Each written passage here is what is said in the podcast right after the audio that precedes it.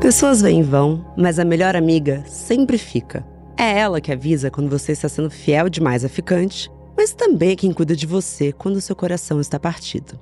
É ela que dá aquele toque quando você está deixando a família passar por cima dos seus limites, mas também é quem te dá carona por 57 minutos para você visitar sua avó. E é com ela que você pode dividir seus principais segredinhos de beleza e os maiores segredos da vida, porque ela nunca te deixa na mão. Pode confiar, Gostoso demais. Obrigada, desodorante Dove. Aquele da tampinha azul, sabe? Por nos ajudar a cuidar de nós mesmas em um só passo e com total confiança. Dove é o único desodorante que cuida, protege e repara desde o primeiro uso. Esse segredinho a gente já conhece e ama, né?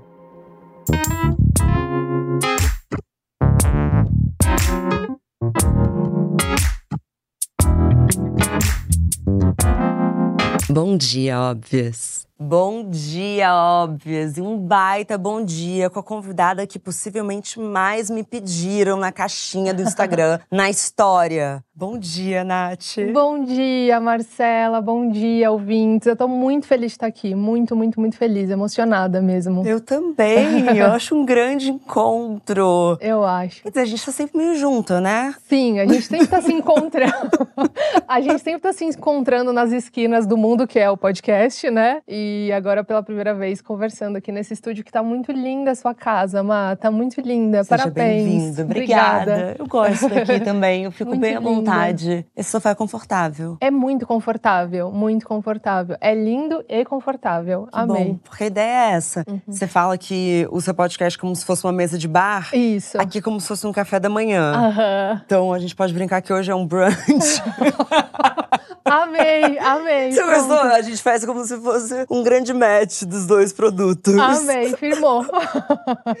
Nath, você é podcaster do Para Dar Nome às Coisas, mas eu queria que você contasse um pouco como que você chegou nesse desejo e qual que é, e aí me perdoa ser clichê, a importância de dar nome às coisas. Cara, eu sempre eu vou trazer uma imagem que eu acho que ela foi muito importante para minha compreensão para essa busca de nomear as coisas. Recentemente eu fui fazer meu mapa astral. Recentemente? Recentemente. Eu fui fazer literalmente esse ano, assim. É, sempre quis, quis fazer, mas era uma coisa que ia pra listinha de ano novo, e aí entra ano, sai ano, entra ano, sai ano, eu nunca fazia. E aí ela disse que eu. Eu posso, tá erra, posso errar, errar agora a posição, mas acho que ela disse que a minha lua era em Capricórnio e que para mim era muito importante categorizar as coisas. Então, como se eu tivesse uma pasta arquivo na cabeça. Aham. E aí eu falasse, isso daqui pra mim é alegria, isso aqui é tristeza, isso aqui é angústia. É, é uma coisa que hum, me ajuda a organizar, sabe? Organizar mentalmente, me ajuda a me organizar mentalmente e a viver. E aí, claro, eu acho que eu sempre tive uma aproximação disso desde a adolescência, tinha essa coisa de escrever diário e tal. E acho, acho que é isso, Má. Quando eu entendo as coisas, isso me traz um alívio pra angústia, seja o que Sim. for, sabe? Assim, quando eu consigo dizer, ah, o que eu tô sentindo é alegria, ou o que eu tô sentindo é tristeza, o que eu tô sentindo é desesperança. Eu sempre digo que quando a gente é criança, a gente sempre tem um medo do monstro que vive embaixo da cama, né? E aí a gente cresce acha que esse mon- monstro vai desaparecer, quando na verdade é justamente quando a gente vai dormir que fica, nossa, o que que aquela pessoa pensou de mim? Será que eu fui bem? Não sei o que, nanana. é justamente no momento que a gente deita na cama, né? Então o monstro continua embaixo da cama. E que pra mim esse processo de nomear é muito parecido com descer da cama, olhar pra embaixo para baixo da cama, ver o tamanho desse monstro, dar nome pra esse monstro e dizer: "Ah, entendi, eu tô lidando com a culpa. Ah, eu entendi, eu tô lidando com a desesperança", sabe? Então pra mim é muito um organizador assim. E tem muito a ver com uma coragem de encarar de frente, porque tem alguns sentimentos que cada um de nós enfrenta primeiro. Então, são os mais familiares. Então, muitas pessoas elas vão sentir tristeza, mas elas são mais familiarizadas com a raiva. Então, a primeira reação é a raiva. Você consegue fazer essa faxina da sua primeira reação para chegar na emoção correta do que você está sentindo? Na maior parte das vezes, tem, tem algumas emoções. Você falou raiva, e pra mim essa é a emoção mais difícil de lidar. Assim, eu tenho muita dificuldade de lidar com a raiva. Eu tive uma criação cristã, e acho que isso explica bastante, assim, essa coisa de é, precisar ser muito grato, e, e dentro da construção que eu tive, né? Tipo, as, as igrejas cristãs são múltiplas, e cada linha vai seguir num lugar e tal. Mas a raiva pra mim sempre foi muito difícil, assim. Então, foi uma coisa que eu comecei a acessar na vida adulta. Então, de entender assim, eu tô sentindo raiva e tudo bem sentir raiva. Porque acho que isso também é um portal, assim. Uma vez que eu não posso sentir raiva, raiva, então eu, eu, eu não me deixava nem entrar em contato com isso, assim, não deixava nem nomear isso. Então isso para mim foi importante na vida adulta de conseguir me permitir sentir raiva. E aí o segundo passo, raiva do quê? Uhum. É do uhum. outro, é de mim, é raiva mesmo, ou é, sei lá, é culpa, ou é uma decepção por não ter por, por, alguma expectativa não ter correspondido, assim. Eu tenho um pouco dessa piração, eu gosto. Eu Temos, gosto. né? E aí a gente fez podcasts. pra isso. pra responder todos os porquês que é. moram nas nossas mentes. Mas por que que isso acontece? É, eu acho que às vezes minha vida seria talvez mais simples Total. se eu conseguisse ficar mais na superfície. Total. Mas ao mesmo tempo é tão gostoso mergulhar porque esses incômodos. E eu tava lembrando muito recentemente. Um, eu morava no Rio, eu era adolescente, eu devia ter uns 13 anos, e eu vim para São Paulo porque meu avô tinha sido internado. E eu lembro que talvez tenha sido uma das primeiras vezes que eu senti um embrulho no meu estômago. Uhum. E eu acho que era angústia, era medo, mas eu não sabia o que era. E eu acho que o nosso corpo, às vezes, ele tem uma inteligência própria. E durante muitos anos eu comecei a vir para São Paulo para visitar minha família, eu ainda não tinha voltado a morar aqui, e eu senti o mesmo embrulho. E aí eu achava que era São Paulo. E aí eu reconheci, não, na verdade é porque eu vim para um momento muito difícil, porque para uma adolescente criança, adolescente, vai. Uhum. Primeiro momento que você vê os adultos da sua família uhum. com medo. É muito assustador quando muito. você é criança ver as pessoas que você considera espaços seguros com medo e chorando. É né? um desmoronamento mesmo, né? É um desmoronamento. E você falou sobre ter tido essa criação cristã e somos ambas mulheres. O público do seu podcast é mais feminino? É majoritariamente feminino. É. Tem alguns homens, enfim, outros gêneros que escutam o podcast, mas é majoritariamente majoritariamente feminino, majoritariamente. Tá. Eu lembrei agora que eu encontrei um menino chamado Amauri e ele falou que quando eu falasse as ouvintes, era pra falar as ouvintes e o Amauri. Ah. Então, eu lembrei, hein, Amauri? Muito bom. então, as minhas ouvintes e o Amauri, acho que as nossas ouvintes têm em comum, até porque estamos ali nos rankings meio parecidos, Sim, né? Sim, total. São essas mulheres que também resolveram encarar de frente os seus incômodos uhum. e não só colocar num bolso. Total. Como que você, nesses anos de podcast, observando a cultura, como que você acha que a nossa sociedade segue nos empurrando para ignorar esses possíveis incômodos e até não chegar aos sentimentos verdadeiros que a gente está sentindo e colocar, às vezes até minimizar esses sentimentos como mulheres? Eu acho, Mar, que tem uma coisa muito forte, assim, que acho que é muito um recorte de gênero que, que tem a ver com a distração, né? Com essas distrações todas que são nos vendidas, que seja da pressão estética, né? Que faz com que a gente direcione o nosso olhar para o nosso corpo, para um padrão estético que você precisa caber. É,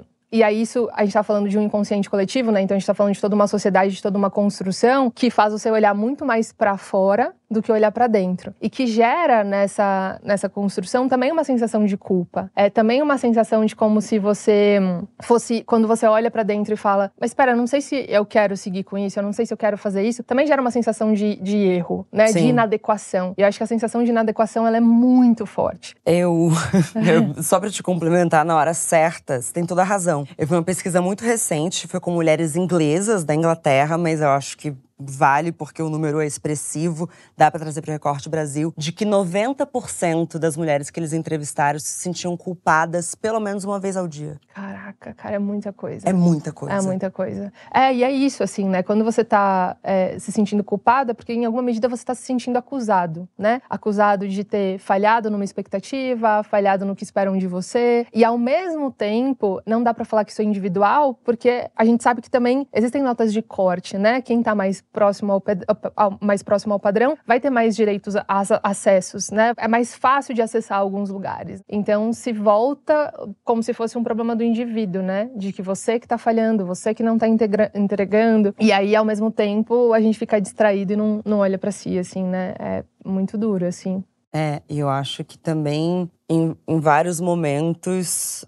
o que nos é esperado e que é um grande é uma grande conquista é aguentou firme. Total. A guerreira, né? A guerreira. Exato. É. que é extremamente cansativo, né? Que é extremamente. Acho que tem essa coisa também da, da boazinha, né? D desse culto à boazinha e desse papel que esperam muitas mulheres, né? De que de que você vai conseguir lidar com isso, assim, de que você vai conseguir sustentar e de que você vai chegar lá no, no, no fim da corrida sorrindo e com carisma.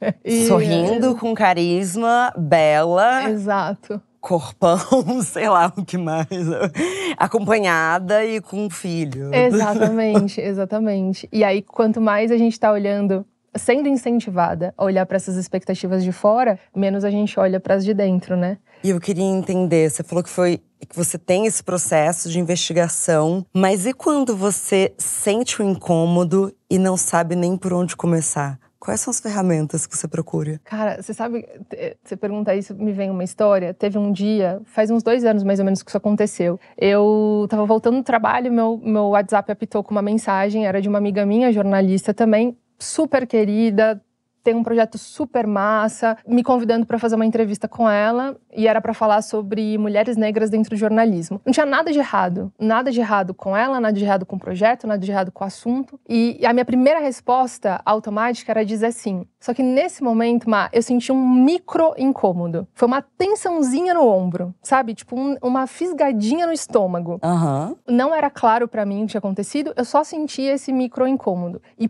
por sorte, eu estava muito atenta. Eu percebi, porque geralmente acontece e aí a gente está ali lidando com todas as coisas e aí a gente vai falar, por exemplo, de sobrecarga, de coisas que a gente precisa resolver, apagar vários incêndios e a gente não está olhando para dentro, não tem chance de olhar para dentro. Nesse momento eu estava consciente, eu percebi. E aí eu disse para ela: "Eu posso te responder até quando?" Porque aí eu falei: "Eu preciso ganhar tempo para entender por que que eu senti esse incômodo. Eu preciso ganhar tempo para entender qual é o nome dessa tensãozinha no ombro, dessa fisgadinha no estômago assim". E aí eu, eu fiz fiz uma coisa que eu gosto muito de fazer. Tem três coisas que eu gosto muito de fazer. Que a primeira é escrever. Então, eu, eu escrevo realmente qual é o nome desse incômodo. E aí, geralmente, muitas vezes, eu não sei o que é. Então, eu começo a chutar no papel, sabe? Assim, tipo, é o tema? É a pessoa? É porque eu tô muito cansada e eu quero ficar em casa? É porque, enfim, eu vou chutando motivos ali até eu conseguir encontrar. E aí é corporal, né? Quando você encontra o motivo, você fala, é isso, eu entendi. E na época era porque eu estava extremamente cansada, na, eu estava vindo de muitas coisas que eu estava dizendo sim, e aquilo seria mais uma coisa na lista de tarefas, e aí pedi desculpas e disse para ela. E, então escrever é uma, uma das coisas que eu gosto de fazer. Tem uma outra coisa que eu aprendi num livro chamado A Voz da Minha Cabeça. Eu amei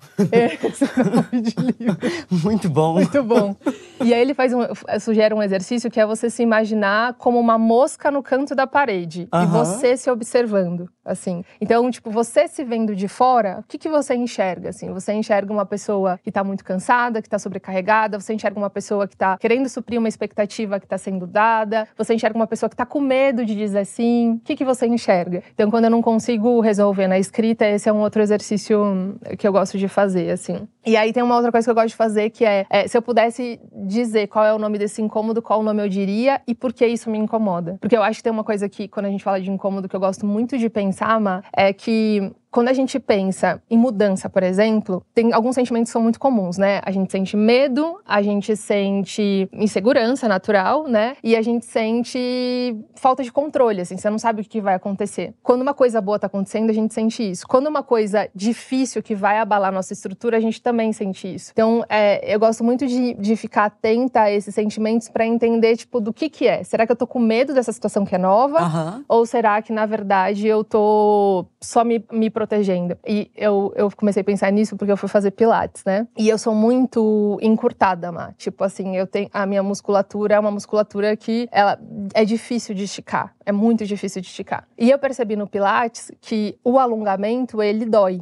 Assim, quando, quando você está alongando e você precisa levar o seu corpo para ele alcançar o lugar que ele tem que ocupar no mundo, esse alongamento dói. E é muito importante saber para mim que essa dor é de uma coisa boa para eu não desistir do alongamento. Eu acho que tem a mesma coisa, é uma metáfora para a vida, assim, né? Diante de uma mudança de emprego, diante de uma mudança de cidade, diante de coisas novas, às vezes dá medo, às vezes dá insegurança, né? Mas é a dor do alongamento, é a dor de você colocar o seu corpo ocupando aquele lugar. E às vezes é uma dor de lesão da sua estrutura, como já aconteceu. já lesionei minhas costas e aí lesionou a minha estrutura. E as mesmas coisas que estavam presentes nessa lesão estavam presentes nesse método alongamento. E aí é uma pegadinha, assim. Tem tanta coisa dentro do que você falou que eu não sei por onde eu começo.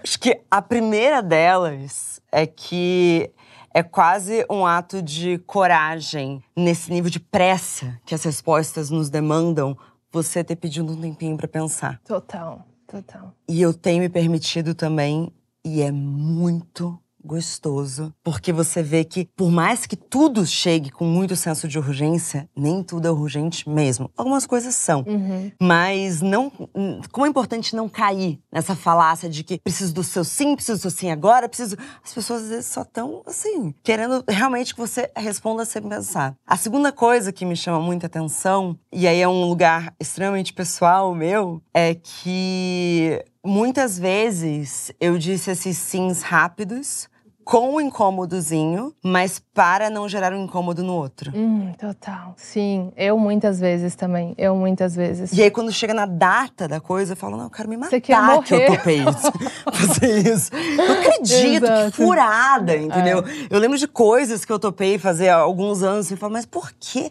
Total. Sei, por quê? Sabe? Você podia ter dito não. Ou pedido uma outra data. Ou talvez entendido que não ia dar para fazer três compromissos em três cantos diferentes de São Paulo, Exato. porque não ia dar tempo, Marcela. E agora você quer morrer, que você tá atrasada, uhum, sabe? Uhum. Mas é, eu acho muito bom quando você fala justamente dessas primeiras, desses primeiros sinais uhum. do corpo. Mas você também falou dos sinais do corpo de quando a gente tá feliz. Exato, é. E nem sempre a gente consegue identificar. Exato. Para você, quais são? Cara, quando eu tô feliz, eu sinto um, uma espécie de um relaxamento, assim. Eu fico. É uma sensação de interesse mesmo, assim, né? De que meu corpo tá no lugar que ele deveria estar. Tá. Então, é uma sensação de, de calmaria, assim. Eu também tenho uma sensação de para mim isso é muito claro, assim. O meu corpo conversa muito comigo e me diz que tem alguma coisa errada quando eu começo a olhar para as coisas com uma certa apatia, assim. E às vezes é muito sutil, uma, às vezes é muito sutil. É de repente eu gostar muito de fazer uma determinada coisa, sei lá, eu,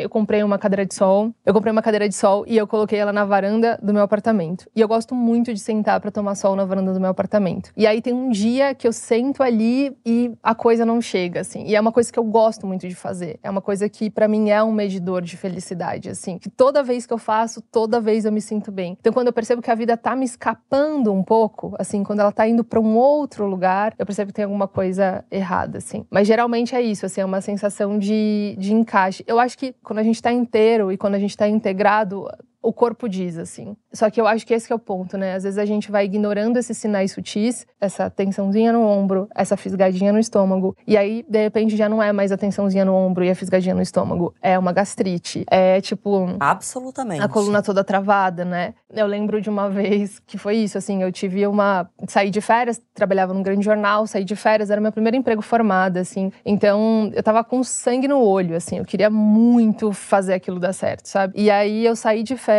e eu não conseguia desligar da TV Câmara, assim, tipo, eu ficava assistindo o conteúdo da TV Câmara. E aí um dia eu cheguei no, na, na terapeuta e falei assim: Nossa, doutora Elza, era minha primeira psicóloga. falei, não, doutora, você não sabe, cara, semana passada minhas costas travou inteira, parecia um bloco de concreto, assim, né? E falei pra ela, assim, tipo, pegando a água, falei, daqui a pouco eu vou entrar no assunto que é o assunto da terapia, né? Uhum. Não é esse o assunto da terapia, é outro. E ela falou assim: Ah, Natália, as suas costas travou pro sistema inteiro não travar. Então, a, a sua coluna travou nesse ponto para que o seu corpo inteiro não fosse comprometido, assim, né? Aí essa reflexão eu fiquei, né? Quantas tensãozinhas eu fui acumulando, quantos incômodos eu não fui ouvindo para que isso é, realmente tensionasse, né? E eu gosto muito de pensar nisso, Má, porque para muitos de nós, e acho que em muitas situações da vida, a resposta não vai ser vai lá pedir demissão do trabalho, entendeu? Tipo, não vai ser pra isso. Pra quem é, né? Pra quem é, exatamente. Então negue todos os jobs que, tipo, tipo, de final de semana. Não, eu vou trabalhar de final de semana. Já sei, é uma realidade da minha vida. Exato. Mas aí quando a gente sabe sabe que isso gera um incômodo, a gente pode pensar no alívio, né? Então, assim, já que eu sei que tem incômodos aqui, que eu não vou conseguir tirar na pinça e vou, sei lá, mudar completamente minha realidade,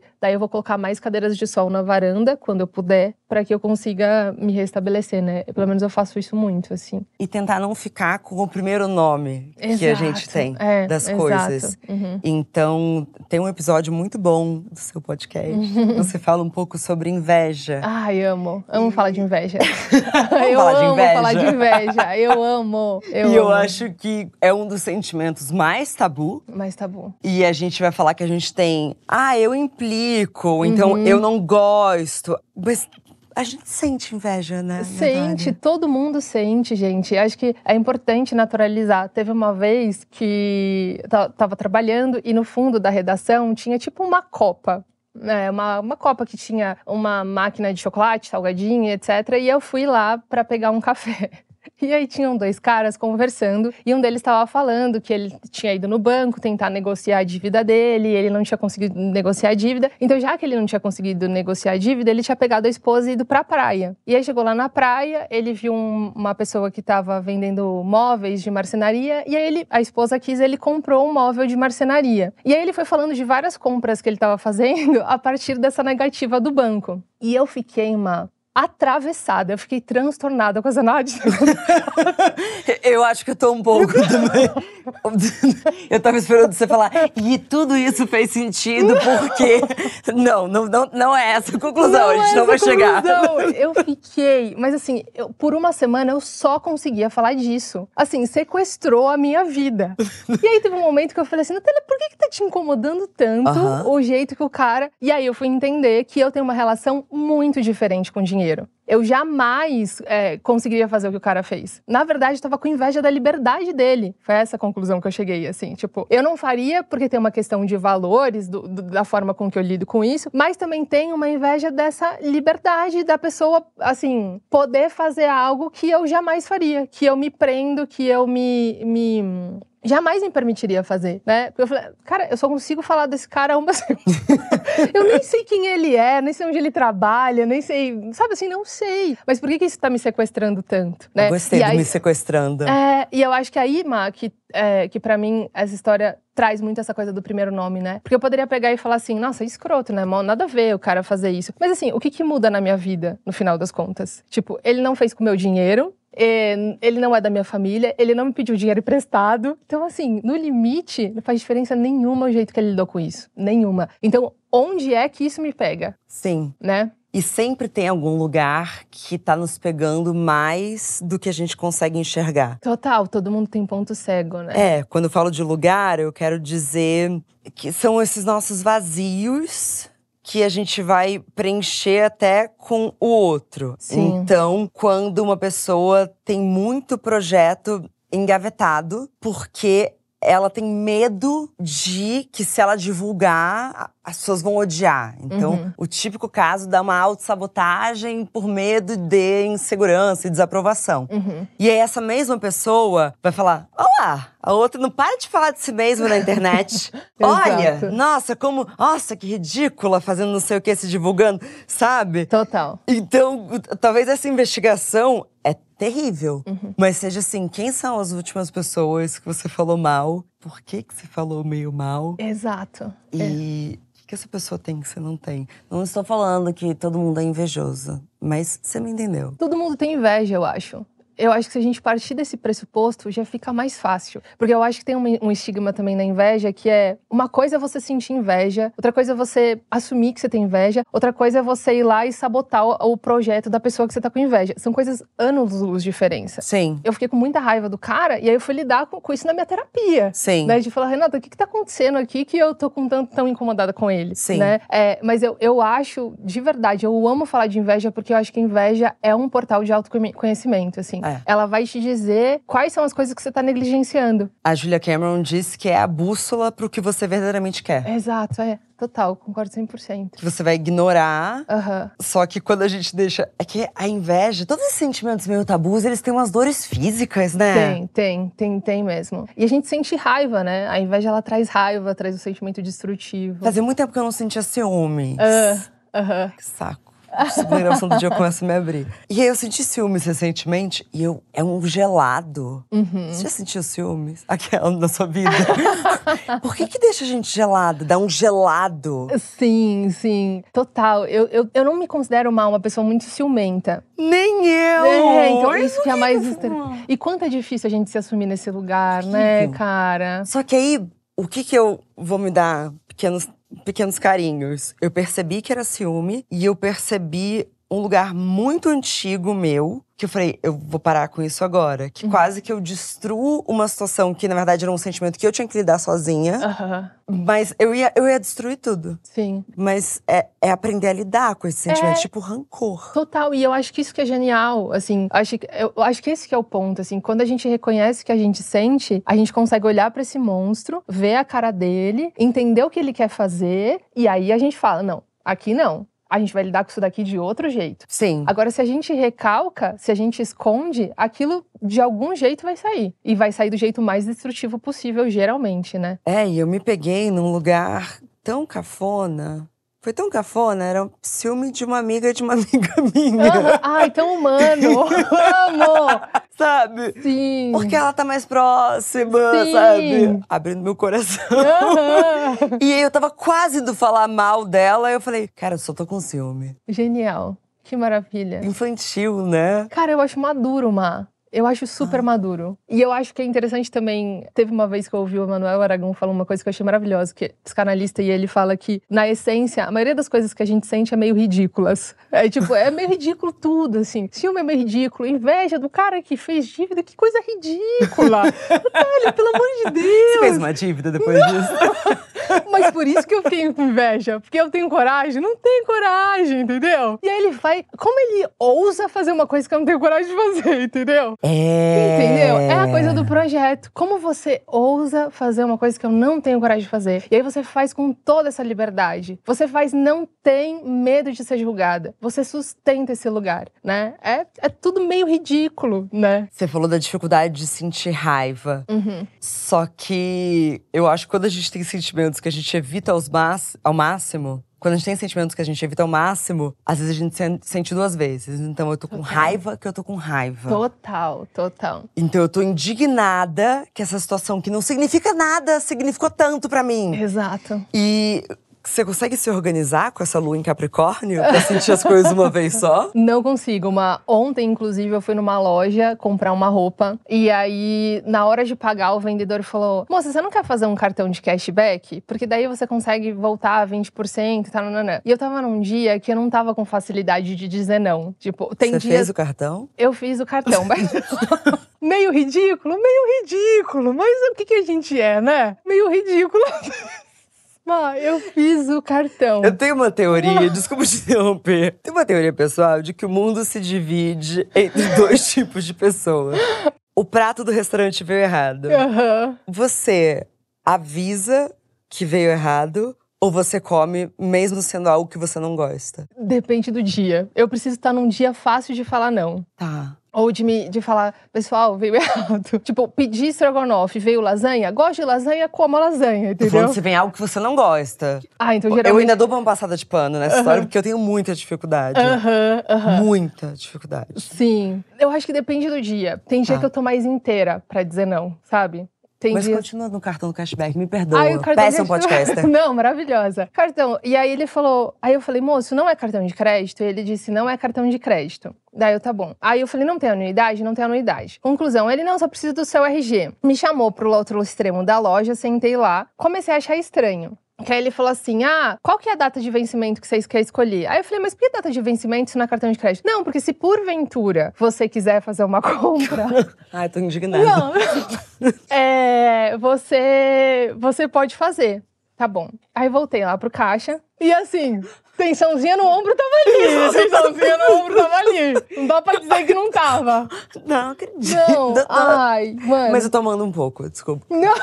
tô me identificando.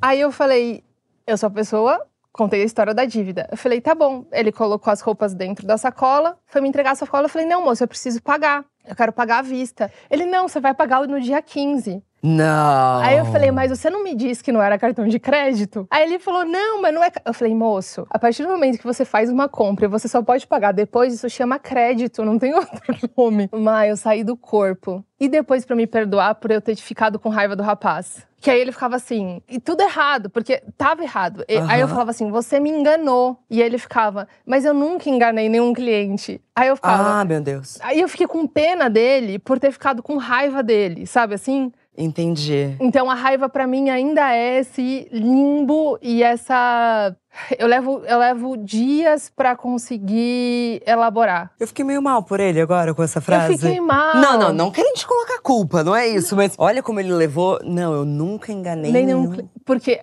porque eu usei essa palavra. Você me, me conduziu ao engano, eu disse pra ele, porque ele disse que não era cartão de crédito. E aí ele falava: "Eu nunca enganei nenhum cliente". E aí eu ficava: "Não é sobre você, mas é que vocês são treinados por essa loja pra enganar o cliente". E aí no meio da, da, da briga eu tentei arrumar. O que, que você fez com essa raiva? Cara, Foi eu, pro Pilates? Não, eu mandei áudio pra todas as pessoas, assim, próximas. Mandei pra minha namorada, mandei pra um amigo meu, mandei pra outra amiga. Contei toda a história, assim, mas numa neutralidade do tipo, aconteceu isso, isso, isso, isso. Eu saí do corpo. E aí eu esperei as, as pessoas me devolverem e dizerem, cara, foi bem nada a ver o que esse cara fez. Foi. Tipo, foi bem escroto tal, nananana. E aí, nesse momento, eu me permiti sentir raiva. Então, eu precisei do olhar do outro. Você precisou de validar. cúmplices. Exato, precisei. E a gente tava falando hoje cedo, no camarim deste programa, É. sobre como às vezes a gente precisa, num processo de amadurecer, ter os conflitos, não no seu caso, tá? Ele te conduziu ao erro mesmo.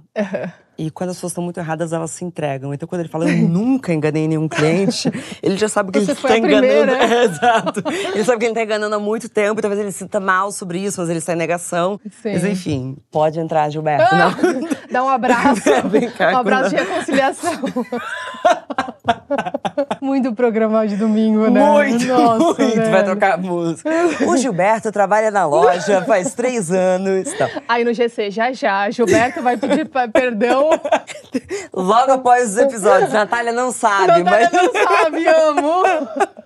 em conflitos mais sérios e quando a gente escuta algo do outro que ou nos ofende ou, enfim, brigamos, como não sucumbir ao desespero de trazer aliados? Uhum. Porque eu acho que quando a gente fica contando para as pessoas as histórias, toda vez que a gente conta, a gente não tá contando igual aconteceu. Sim, tem uma emoção ali. É, tem uma emoção, tem. Você vai contar com o tom de voz que você ouviu. E você tá procurando validação. E a validação de que você está correta nessa história. Eu estou certa, essa pessoa está errada. Sim. E eu gosto de exercitar o. Não, deixa eu sustentar esse desconforto Uhum, de que esse foi um problema meu, uhum. porque eu acho que a gente vai procurando esses aliados e esses cúmplices para que nos dizem que a gente tá. Só que a gente precisa confiar Uhum. que os nossos atos estão de acordo. Ou vocês fazem o que eu fiz recentemente na minha terapia, que foi: cheguei lá, eu abri meu celular e falei.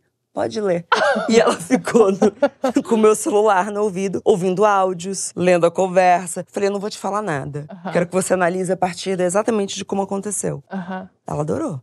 Já fez isso? Nunca fiz, nunca fiz, mas é uma, uma boa saída, é uma boa saída. E eu acho que tem esse lugar da do cúmplice, é uma boa perspectiva, eu nunca tinha parado pra pensar. Talvez seja um ponto cego. Mas eu acho que tem essa coisa da, da validação mesmo, de tudo. Que é isso, né? Como sentir raiva é difícil pra mim, eu preciso, em teoria, né? Inconscientemente, talvez, eu precisava que alguém ali me autorizasse a sentir raiva. Dissesse: não, tudo bem, você fez bem em sentir raiva. Isso, você procura autorização. Exato, é. A gente faz isso o tempo todo. Sim, total, sim, sim, sim. Mas é importante entender, perceber quando isso acontece. Por exemplo, eu acho que algumas pessoas vão se identificar. Às vezes eu tô mais melancólica e mais triste.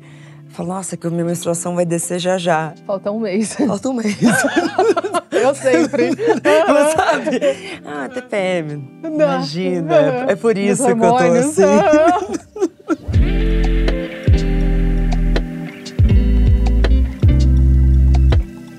Bom, vou trazer emprestada uma coluna recente do New York Times falando sobre como, quando a gente viaja e aí a gente sai de casa, a gente deveria procurar e aceitar vários dos desconfortos que vão vir dessa saída da rotina, uhum. porque só assim a gente vai criar novas memórias. Entende-se hoje que a gente só lembra ou lembra muito mais das primeiras vezes que a gente vive algo. Uhum. E as outras todas vão parecendo um pouco mais de uma repetição. E quando você viaja, você está criando memórias inéditas, e não estou falando de viagens, ó, mas Sim. qualquer viagem que seja. E isso vai fazer com que toda essa novidade gere um desconforto no seu cérebro, mas também está criando memórias. Interessante. Por que estou te dizendo isso? Já que a gente está falando sobre escutar os incômodos, qual a diferença entre escutar, mas também não fugir desses incômodos? Total. Eles têm algum papel. Total. Você falou isso, e aí você falou viagem, aí a primeira memória que me veio, eu tava conversando recentemente com uma, uma podcaster também, Tati, que ela, o conteúdo dela é sobre viajar sozinha. E ela tava me perguntando como que era para mim viajar sozinha. E eu tava dizendo para ela que foi um processo, as minhas primeiras viagens sozinha foram a trabalho, e aí de repente eu comecei a viajar sozinha, mas eu sempre tive essa meta de fazer coisas sozinha. Então, sei lá, metas de fim de ano, coisas que entravam nas minhas metas de fim de ano era ir a um restaurante e pedir uma mesa para um, conseguir ir para um bar e pedir uma mesa para um, tipo, fazer coisas sozinha. E aí o que eu comecei a reparar é que era muito incômodo para mim nas primeiras vezes estar ali. Tipo, era muito difícil para mim. Eu ficava meio que pensando se as pessoas estavam me olhando, é, eu ficava pensando, tipo, ah, o que, que o garçom tá pensando? Que marcou com alguém e a pessoa não veio. Mil coisas passavam pela minha cabeça. Mas eu conseguia sustentar o incômodo porque eu sabia o porquê eu tava ali. Uhum. Eu sabia para que eu tava ali, assim.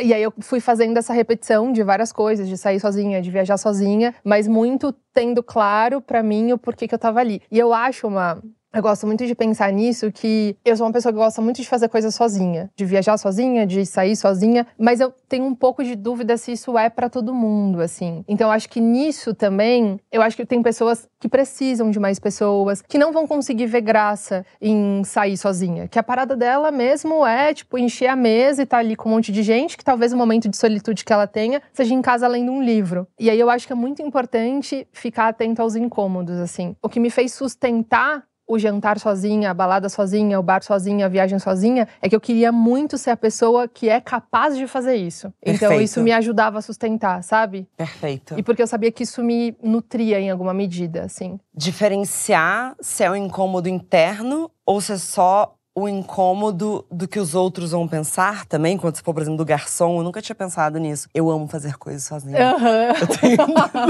Sim. Eu não, eu, é que eu não acho que ninguém nunca tá olhando pra mim. Acho que... Ah, isso é ótimo. Eu tenho. É. Isso é ótimo. Eu acho que tá todo mundo tão ocupado e olhando pro celular que Sim. eu adoro chegar no restaurante e, tipo, nunca pensei se. Agora talvez eu comece a pensar que eu sou um pouco paranoica. Não, não entra na minha noia. Eu sou muito neurótica, não entra na minha noia. Beijo de Camila Frender.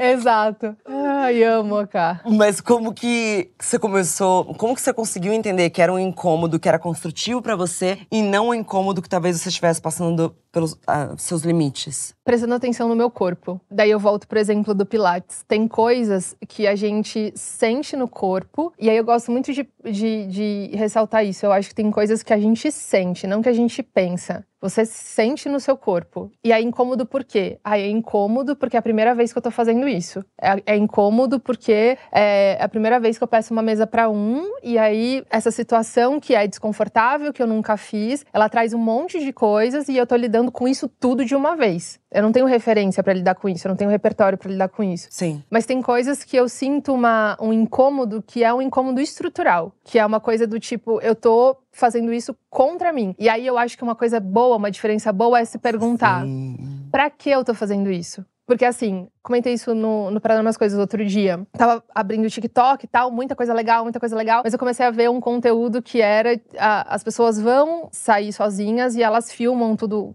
a, que estão saindo sozinhas. Então, mostrando que estão saindo sozinhas. E aí começou meio que uma trend da galera fazendo isso. E aí, é, para algumas pessoas, isso vai ser extremamente desconfortável. Pessoas, sei lá, com fobia social. E aí, isso tá sendo contra você. Então, para que você tá fazendo isso? Para ser uma pessoa capaz de sustentar esse lugar. Porque para você é importante, porque liberdade é importante, porque independência é importante, ou você está fazendo isso porque você acha que o certo é fazer isso, porque é cool fazer isso, porque é elegante fazer isso, entende? Então, Acho que é isso. É que me veio na cabeça a quantidade de pessoas que eu conheço que estão se forçando a estar em relações não monogâmicas, por é, exemplo. Pô, é isso. Total, total. Isso volta para você e te nutre. Porque mesmo quando, quando você tá fazendo uma coisa que é o incômodo do alongamento, vem aquela sensação de bem-estar depois. Você sabe que aquilo tá voltando e nutrindo você, né? Tipo, aquilo volta para você. Tipo, às vezes você mudou de cidade, mudou de emprego, fez uma mudança grande na sua vida, você tá com medo. Você, você não sabe o que vai acontecer. Mas tem alguma coisa em você que fala, foi a melhor decisão. Tipo, há algo no corpo que, que responde a isso. É o alongamento, assim. Mas tem coisas que é a lesão na coluna. Tipo, você faz um movimento que todo mundo faz. Foi o que aconteceu comigo. Era um movimento que todo mundo fazia. Eu já tinha feito várias vezes. Naquele dia, falei, cara, deu alguma coisa errada aqui. Foi estrutural, assim, é na coluna. Dentro desse exemplo, para ficar mais claro, eu gosto muito de fazer coisa sozinha, Má, muito. Mas eu entendi que ir à balada sozinha não faz sentido para mim, porque balada para mim é sinônimo de estar com pessoas, de dançar junto, sair com o sapato na mão. Eu posso passar uma vida inteira sem ter essa experiência. Não faz sentido, não me nutre, não não é uma coisa que eu tenho curiosidade de ver o meu corpo nessa situação, sabe? Então eu acho que se perguntar como que isso te volta é, é uma coisa que eu faço, né? Eu pergunto como isso me volta? Como que é isso, assim? Eu tô incomodada, mas eu gostaria de não estar. Tá, e, e, gostaria de não estar tá por quê? Porque isso é bom para mim ou porque eu quero postar uma foto no Instagram? Opa! Sabe? E é libertador você chegar à conclusão do não é para mim. Não é para mim. Não é que Exato. não acho legal. Exato. Não é que quem faz está errado. Exato. Simplesmente não é para mim. E é um, um lugar relaxado. Né? Exato. Né? Uhum. Exato. Não é para mim. Não é para mim. Acho ótimo para quem seja, não é para mim. Porque não é do lugar da raiva, nem da crítica, da inveja. Do recalque. Do recalque, não. É só uma coisa assim, cara, autoconhecimento, né? Entendi que nesse universo particular tem coisas que vão caber, tem outras que não. Essa coisa eu passo. Muito bom. E nessa sua investigação sobre emoções, sentimentos e incômodos, quais que são as emoções que você não permite morar em você ou te definirem?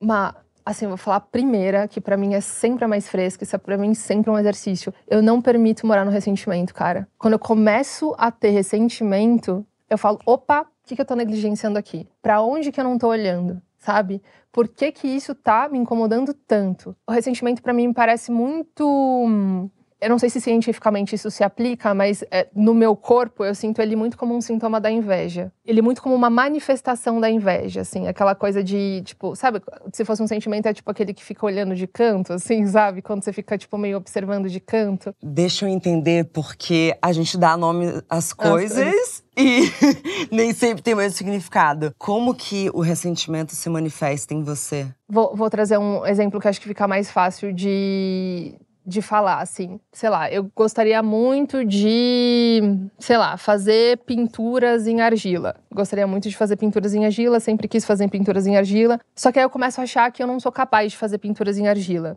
Eu acho que eu não tenho as habilidades para fazer pinturas em argilas. Eu acho, eu tenho uma crença de que é, todo mundo pode fazer pinturas em argila menos eu. Eu acho que se eu fizer pinturas em argila vai ficar muito feio. Só que eu começo a ressentir isso em mim. Então assim, eu não consigo nem me libertar e dizer, é, pinturas em argila não é para mim, relaxadamente. E não consigo nem, será que pinturas em argila é para mim? Então eu fico ressentindo. Entendi sabe, cozinhando aquela sensação, assim. E aí, nesse ressentimento, vem, acho que um pouco da amargura, assim, né? Porque é essa coisa que você vai mexendo até queimar, né? Tipo, você não, você não consegue dar uma finalidade para ela, assim. Pelo menos é assim que eu sinto no meu corpo, assim. Então, toda vez que eu, que eu sinto que eu tô ressentida, eu falo, ih, Natália, vamos olhar para isso. Assim, o que está acontecendo aí? É que você quer fazer pintura e argila e você acha que vai ser muito ruim? Então, beleza, será que a gente pode combinar? Eu converso muito comigo, será que a gente pode combinar?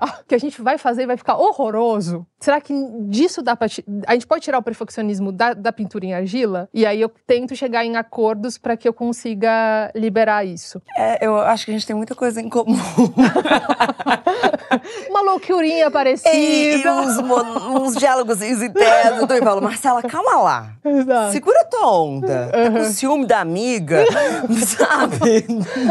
Eu ia falar mal da menina. Não, mas eu, eu acho que. E eu comecei a falar sobre isso, que é assim como a inveja, eu acho que o rancor, e ambos se manifestam através da raiva, eu não quero. Assim, eu posso ser muita coisa, mas eu não quero ser uma pessoa rancorosa. Uhum. Eu não estou falando que eu vou perdoar todo mundo porque eu sou uma boa pessoa. Não, eu vou perdoar as pessoas porque eu gosto muito de mim. Ah, maravilhoso. E eu Uhum. acho que quando você sente rancor por uma pessoa, você acabou de dar um apezinho dela dentro de você. Uhum. E na verdade, perdoar o outro é se libertar. Eu te perdoo porque não cabe mais você em mim. Uhum. Porque quanto mais você alimenta aquela raiva, aquela como pôde, eu, eu deveria ter feito diferente. Ensaiar um diálogo no banho? Já fez isso? Nossa, muito, muito. Você não está bem-vindo ao meu banho. Ah, dia sim, dia não. Eu acho que, tipo, tá aqui, ó. Seu contrato acabou, boa sorte, vai embora. Eu acho que esse é um incômodo que eu não quero sentir Total. nessa vida. Mas você consegue, por exemplo, se despedir disso numa decisão? Ou é tipo uma decisão que você precisa voltar nela muitas vezes pra conseguir se libertar? Tem ferramentas muito parecidas com a sua. Aham. E uma delas é, de fato, a escrita. Aham, aham. Eu preciso despejar. E eu tenho muitas cartas que eu não vou enviar. Ah, maravilhoso. E isso também me ajuda muito a despejar muito. A raiva combina com a ação, né? Raiva Total. é A ação. explosão. Explosão. Uhum. E eu gosto de escrever. E aí eu vou. Eu fiz assim, que meu bloco de notas é inteiro com senha, né? Porque Uhum. assim, tem. Caixa de Pandora. É, tem até do assaltante. Vou devolver celular, essa menina é louca. Mas, de verdade, despejar, porque fica um pouco de mim. E é um processo, não é, não é fácil perdoar uma pessoa que fez algo pra te atacar de propósito, ou não foi de propósito, mas que te magoou profundamente. Uhum. Mas eu faço também um pacto com as pessoas mais próximas a mim. Hum, Então, por exemplo, se eu falei pra você uma história de algo que aconteceu pra mim, que alguém me machucou, me magoou, quando eu sinto que eu tô na hora de eu seguir em frente, eu vou falar: posso te pedir uma coisa? hum. Você pode não trazer o nome dessa pessoa, a não ser que eu traga? Ah, tá. Faz sentido pra você? Faz todo sentido. Porque às vezes as outras pessoas mantêm aquilo vivo na gente. Total, total. Faz essa manutenção desse lugar, né? Isso. Maravilhoso. E se eu ainda não contei pra ninguém, às vezes eu tento sustentar ou não contar. Aham. Porque eu acho que quanto mais a gente vai contando, mais vai crescendo. E eu gosto de acreditar, Nath, que a gente tem algum controle sobre o tamanho que as coisas vão tomar. A gente não tem nenhum controle sobre o acontecimento. Sim, sim. Mas o quanto que aquilo vai nos ocupar, uma situação pode ficar só uma situação. Total. E não virar algo que alguém vai contar pra alguém. Uhum. Você entende? Entendo perfeitamente. Interessante, Mate, ouvir, porque acho que no meu corpo funciona de um outro jeito, assim. Eu, eu- nessas situações eu passo muito por um processo de luto mesmo, sabe? Então, primeiro eu nego e falo, cara, não é possível que isso aconteceu. Não é possível que essa pessoa fez isso. Não consigo acreditar. E é uma negação que não é racional, é do corpo. Como se o corpo se defendesse dessa memória nova. Não Aham. quisesse ameaçar esse quadro que tá aqui, sabe? Aí primeiro vem a negação, aí depois vem a raiva, tipo, eu não acredito que você fez isso. E aí por último vem a aceitação, assim, de foi isso que aconteceu, não é o que eu gostaria, mas às vezes esse processo pra mim ele demora mais do que eu gostaria, assim. É um processo que eu acho que o meu corpo dita o tempo, assim, de E você falou de corpo, e eu lembro que a minha primeira psicanalista falou, me deu um conselho uma vez que era pra eu fazer uma coisa no meu corpo, com as minhas mãos. E esse é o convite pra você que está apenas ouvindo o episódio, assistir também em vídeo, pois vou fazer o gesto. Que ela fazia quando viesse esse pensamento, ai, mas como é que pode? Eu tô com muita raiva. Fazer assim com a minha mãozinha. hum, Que era tipo. diminuindo. É, diminuindo. Bonito. Bonito, né? Bonito, muito bonito, muito bonito. Você falou isso, eu lembrei de outra coisa, na verdade. É, recentemente eu fui fazer um almoço e aí eu tinha congelado arroz e feijão no, no congelador. E era um dia que eu tava com muita coisa pra fazer. E aí, quando eu sentei pra almoçar, uma vozinha veio no meu corpo que foi: a Natália da semana passada abençoou a Natália de hoje. Porque quando eu cozinhei pra mim, eu me abençoei, né? É, e aí, quando você fez essa coisa da mão, eu acho que isso também é um jeito da gente se abençoar nesse sentido, assim, né? De, da gente mesmo poder não aumentar uma coisa ou diminuir algo. Porque no final das contas a gente tá falando sobre o nosso corpo, né? O que vai ficar no nosso corpo. Então a gente pode decidir o tamanho também. Eu adoro essa dinâmica com os nossos eu do passado e Ai, eu, eu do futuro. E apenas e simplesmente por uma questão de tempo, vou encerrar já com um. Volta, por favor. Me chama que eu venho. Eu Pelo amor de amei. Deus, evento ao vivo, vamos fazer tudo. Vamos. Pelo que hoje Nath está muito grata pela Nath do passado ter feito por ela, além de arroz e feijão. Ai, Marcela, eu vou me emocionar agora. Eu, eu achei que eu não fosse me emocionar, porque eu falei, eu vou me segurar. Mas eu tô muito grata por estar aqui. Muito grata, cara. Gente, peixe, desculpa. Ascendente em peixes. Mas eu tô muito emocionada de ter sustentado os meus incômodos e ter reconhecido que eles eram incômodos de alongamento, ao passo que eu fui fazendo para dar nome às coisas e ele foi crescendo. E sabe quando a gente era. Tinha, tipo, sei lá, 10, 11 anos, que a gente ficava assim, cara, um dia eu vou estar no programa da Xuxa. pra mim, o Bom Dia Óbvio estava nesse lugar. Ah, não. e eu tô muito feliz de estar aqui. Muito feliz, assim. Então. Ai, que... Obrigada. Ai, que lindo. Não fazia a menor ideia. Acho que ter vindo antes. Então, acho que essa é a minha gratidão, assim. Eu gosto de pensar nas minhas versões como uma corrida de bastão, que a versão do passado vai passando o bastão para a versão seguinte Uhum. e a gente vai decidindo o que vai e o que fica, né? E essa, esse desejo de estar aqui foi uma coisa que foi passando o bastão de todas as versões, assim. Foi uma coisa que nenhuma delas deixou cair. Então, eu tô muito feliz. Obrigada. Obrigada, obrigada. E eu não fazia a menor ideia, porque eu também te admiro muito e escuto, e você já foi tanto minha companhia, assim, e que a gente abra mais diálogos entre nós. E, e obrigada por estar sempre por perto e continua fazendo esse trabalho maravilhoso. E volta sempre, o sofá é seu.